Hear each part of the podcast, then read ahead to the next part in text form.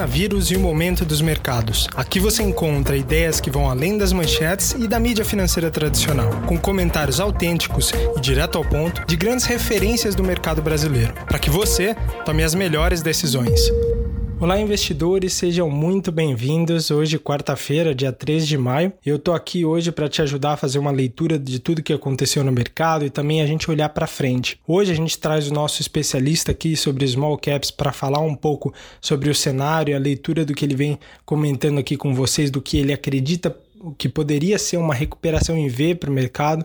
É uma opinião bastante forte em um momento onde muita gente defende que a gente não terá uma recuperação tão rápida nesse momento. Mas antes de passar a bola para ele, para ele falar um pouco sobre a leitura de tudo que, que ele está vendo no momento, tudo que está acontecendo no mercado, é, eu tenho uma mensagem muito importante para deixar aqui para vocês. Hoje a gente vai chegando aqui ao penúltimo episódio dessa série de podcasts. Vamos lembrar que há dois meses, desde o começo dessa crise, a gente vem aqui aqui lado a lado com você, te acompanhando em todos os momentos, é, para te ajudar a tomar melhores decisões, o que é fundamental em um momento como esse. E a gente vem preparando um material bem legal para esse último episódio que vai ser na próxima sexta-feira, tá? Então eu conto aqui com a sua presença. A gente vai falar mais na sexta-feira, então não se preocupe. Eu gostaria também de agradecer bastante a todos que nos ouviram durante todo esse tempo, contribuíram, mandaram dúvidas, perguntas, nos enviaram aqui elogios, também críticas. Tudo isso foi muito positivo para a gente gerar todos os conteúdos e eu tenho certeza que a gente vai continuar juntos aí produzindo conteúdo e também ouvindo o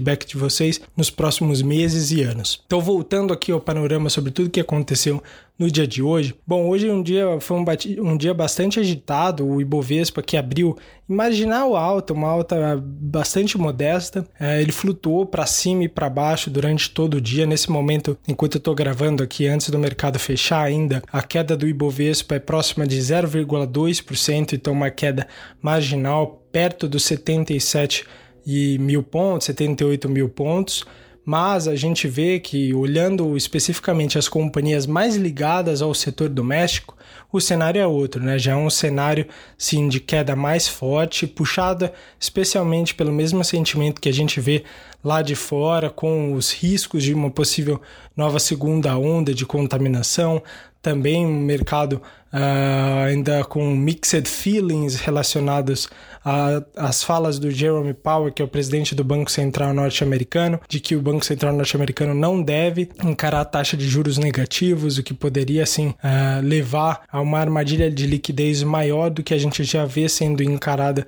no mundo nesse momento, com os índices inflacionários todos em queda, não só nos mercados desenvolvidos, mas também nos mercados em desenvolvimento. Então, tudo isso tem pesado no mercado, sem novas notícias de recuperação, possibilidade de uma segunda onda de contaminação voltando na China. Então, tudo isso tem preocupado o mercado nesse momento, sem grandes novidades e com os dados ainda operacionais da economia real ainda indicando muita pressão relacionada ao coronavírus. Tudo isso tem pesado lá fora, então está refletindo aqui muito em ativos domésticos. Por outro lado, as empresas ligadas ao, a commodities, empresas exportadoras, estão se valorizando no dia de hoje, especialmente pelo movimento do dólar. Então, ah, o dólar continua se apreciando frente ao real. Então o real segue se depreciando já na casa de 5,91 reais. Vai lembrar que no começo do ano, né, começo da crise, a gente estava lá perto daquele patamar de 4, 4,20. A gente subiu muito rápido, né? Foi um movimento muito acelerado. E como o Leonardo vai destacar aqui, o Leonardo Pontes, hoje nosso especialista de small caps, vai falar no áudio que ele mandou aqui especial para vocês, é, muito desse movimento provoca uma fuga de capital aqui do país, né? Movimento de juros que a gente teve. A gente teve um achatamento muito rápido dos juros, nosso diferencial para os juros dos Estados Unidos, por exemplo, ele é reduzido, então a atratividade do país é, ele fica menor, isso faz com que o câmbio uh, se deprecie bastante. E como a gente tem comentado, isso pode suscitar novos riscos de longo prazo. Por outro lado, ele acredita que ainda há algumas chances né, de a gente ver sim uma recuperação em V, especialmente em bolsa, né, relacionado não só à economia real, mas também quais seriam os reflexos disso em bolsa. Nos Estados em grande parte, a gente viu um movimento muito rápido de recuperação, só que, como ele fala bastante aqui no áudio, aqui no Brasil a gente experimentou outro risco que é o risco político, né? Então, isso tomou, claro, as manchetes eh, nas últimas semanas, desde a saída do ex-ministro uh, Sérgio Moro, e tudo isso tem pesado no mercado. Então, eu vou deixar aqui com vocês com o Leonardo para ouvir um pouco sobre quais perspectivas dele e o que, que ele está lendo nesse momento, aqui no Brasil e lá fora. Vamos ouvir.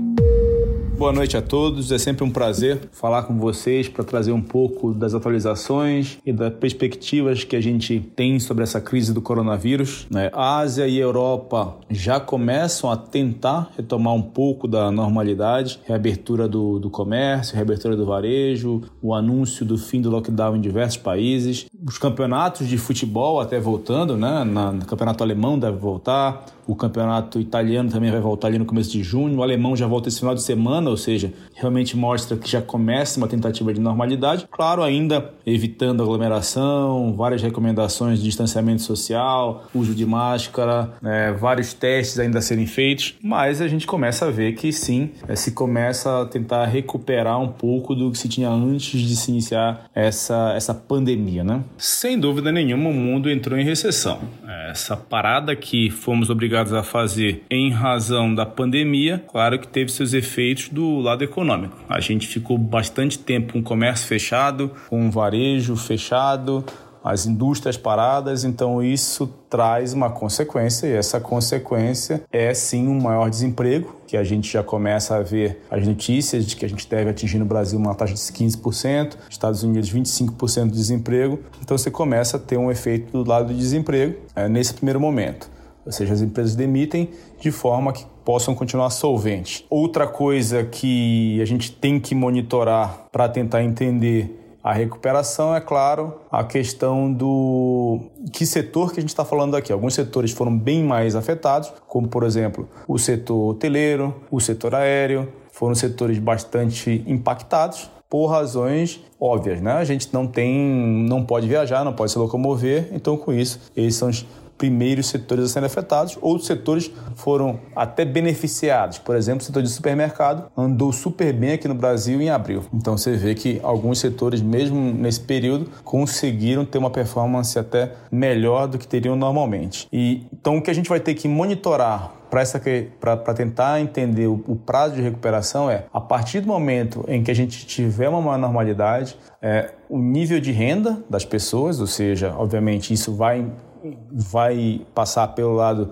da taxa de desemprego, tentar entender o quanto foi o, tamanho desse impacto, o, apesar de a gente ter tido algumas medidas do governo, a MP 936, que procurou é, garantir o, uma flexibilização do, do, do, contrato de trabalho de forma que o trabalhador pudesse continuar tendo seu emprego e as empresas não precisassem demitir, ou seja, reduzindo um pouco sua despesa. Isso, sem dúvida, deve ajudar. É, por outro lado, você tem também que monitorar, é, a partir do momento de uma retomada, essa qualidade do crédito né, das empresas, como é que elas saem dessa crise, que empresas vão conseguir sair com, com caixa suficiente, que empresas vão conseguir se recuperar rápido, de forma que a gente consiga ver essa normalidade. E essa questão de como a empresa vai conseguir se recuperar ou não, é claro, isso depende muito de empresa a empresa. Né? E nessa questão de empresa a empresa, a gente já falou bastante aqui. É, o que a gente espera são empresas que tenham um bom diferencial competitivo, uma vantagem competitiva, para ser mais específico. É, essa empresa ela tenha, nesse momento, uma maior resiliência, ou seja, a gente quer uma empresa que possua um bom controle, um bom management, com caixa saudável ou acesso a crédito, seja nos bancos, seja no mercado de capitais. Isso faz toda a diferença nesse momento para poder atravessar essa crise. Né? E não somente isso, quando essa crise passar, como essas empresas vão performar. Uma recuperação em V ainda é possível, especialmente se a gente olhar lá para fora. Por exemplo, Estados Unidos caiu aproximadamente 32% do final de 2019 até a mínima no dia 23 de março, né? já recuperou aproximadamente 60% dessa queda, então você tem ali uma, uma possibilidade sim é, já de ter uma recuperação em V. É claro que no Brasil essa questão ela acabou se complicando bem mais porque além da pandemia a gente trouxe para a mesa uma questão política. Como eu já falei aqui, o o Sérgio Moro decide sair do governo fazendo graves acusações contra o Bolsonaro.